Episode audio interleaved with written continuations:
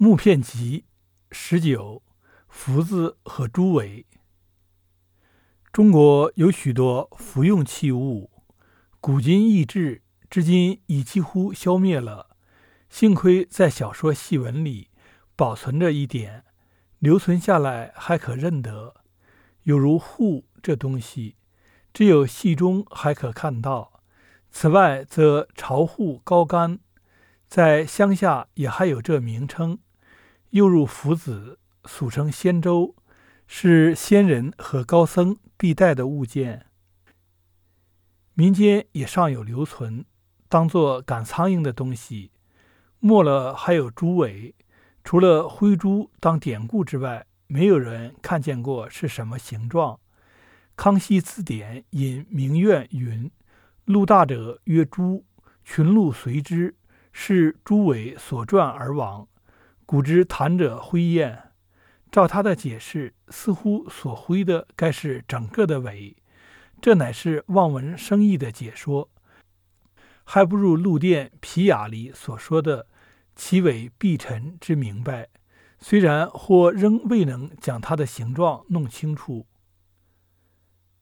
《世说新语》有几处讲起猪尾的地方，其云：“王一府妙以谈玄。”横手捉白玉柄猪尾，与手都无分别。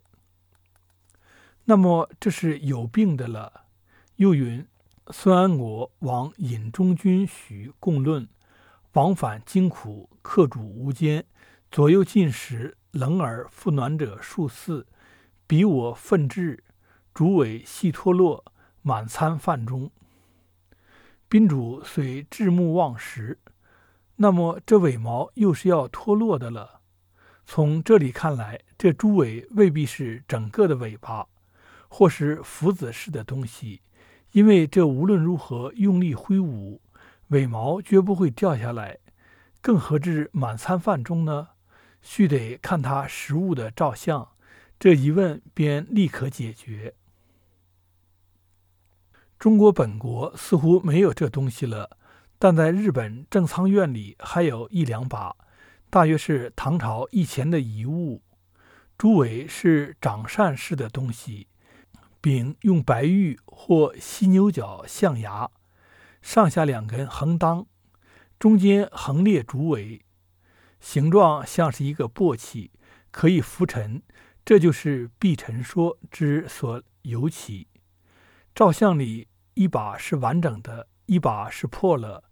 猪尾大半脱落了，可以想见那主客所用的多少与这相像。